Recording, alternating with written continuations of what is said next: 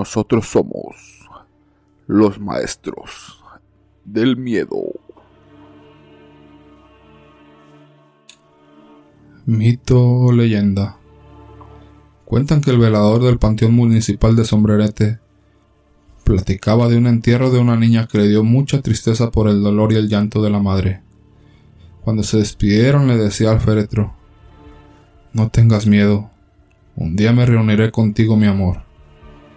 Cuando ya se iban, la madre fue y tocó el cuarto del velador, y le dijo que le encargaba mucho la tumba de su hija, que le había dejado una muñeca y que por favor la cuidara. Cuenta que el día siguiente se levantó temprano a barrer la entrada del panteón, y vio la muñeca en una banca. Y así pasó por varias noches hasta que una noche decidió vigilar la tumba para ver qué pasaba, y pudo darse cuenta de cómo el fantasma de la niña se levantaba y tomaba su muñeca, y enseguida caminaba hacia afuera. Se impactó, pero no se asustó. No le dio temor alguno ya que lo vio como un angelito. Al tercer día de ver esto el velador se animó y siguió a la niña hacia afuera. Vio que se sentaba en una banca y se atrevió a acercarse y le preguntó ¿Qué haces aquí? La niña le contestó Espero a mi mamita. Ella dijo que un día vendría. Así pasaron muchos años. El velador se acostumbró a ver ese pequeño fantasma. Una noche tocaron a su puerta. Era la niñita y le dijo Te vengo a dar las gracias por cuidarme todos estos años. Ya no estaré sola. Mañana vendrá mi madre. Y se despidió. Al día siguiente, llegaron con un féretro. Era la madre de la niña que había fallecido. Comenzamos. A mis 22 años, ya estoy cansada de cuidar a mi madre. Dalia tráeme agua, Dalia llévame al baño. Un día decidí salirme sin avisarle y me fui a una fiesta. Al llegar a la madrugada la escuché llorando y me acerqué. Prendí la luz y le dije, ¿Ahora por qué lloras? Ella me respondió con voz cortante. Quería ir al baño y me oriné. Te grité, pero no estabas. Ya duérmete. Mañana te cambio, le dije molesta. Después de dos meses murió mi madre. No supe si ponerme feliz o triste, pero lo que sí sabía es que era libre para vivir al fin mi vida. Un día salí a una fiesta y en la madrugada sentí la necesidad de ir al cementerio a visitar a mi madre.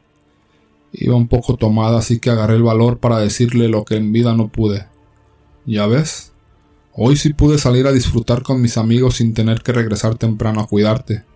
De pronto, sentí que algo me jaló mis piernas y sentía unos arañazos horribles. Como pude me fui corriendo a la casa y no prendí la luz, solo me dormí. Al despertar en la mañana mis piernas tenían lodo. Había gusanos y estaban arañadas. No me quedé con la duda y fui en la noche al panteón de nuevo. Al estar en la tumba de mi madre empecé a gritar. A ver, vuélveme a arañar si eres valiente. De repente vi que se paró un cuervo en la tumba, y solo me miraba. Lo espanté y no se iba. Le empecé a decir maldiciones y sentí que el aire se tornó frío. Y de repente vi a mi derecha un señor. Solo le brillaban los ojos como si tuviera lumbre. Sentí que algo se apoderaba de mí me obligaba a arrancarme la piel de los brazos. Sentía que ardía. Me jalé los cabellos hasta arrancarme el cuero cabelludo. Del lado derecho de mi cabeza mis dientes me los quité. Era una fuerza inusual, y aquel señor solo se carcajeaba. Me dio un fierro con el cual me destrocé las piernas aún contra mi voluntad. Al abrir los ojos amanecí en un hospital y solo escuché que el doctor decía a la enfermera Pobre Dalia, ¿qué habrá hecho para merecer lo que le hicieron? No durará mucho. Administre otro sedante. Solo pude ver a la enfermera saliendo del cuarto y el doctor se volteó hacia mí. Eran esos ojos rojos y me dijo con una voz distorsionada.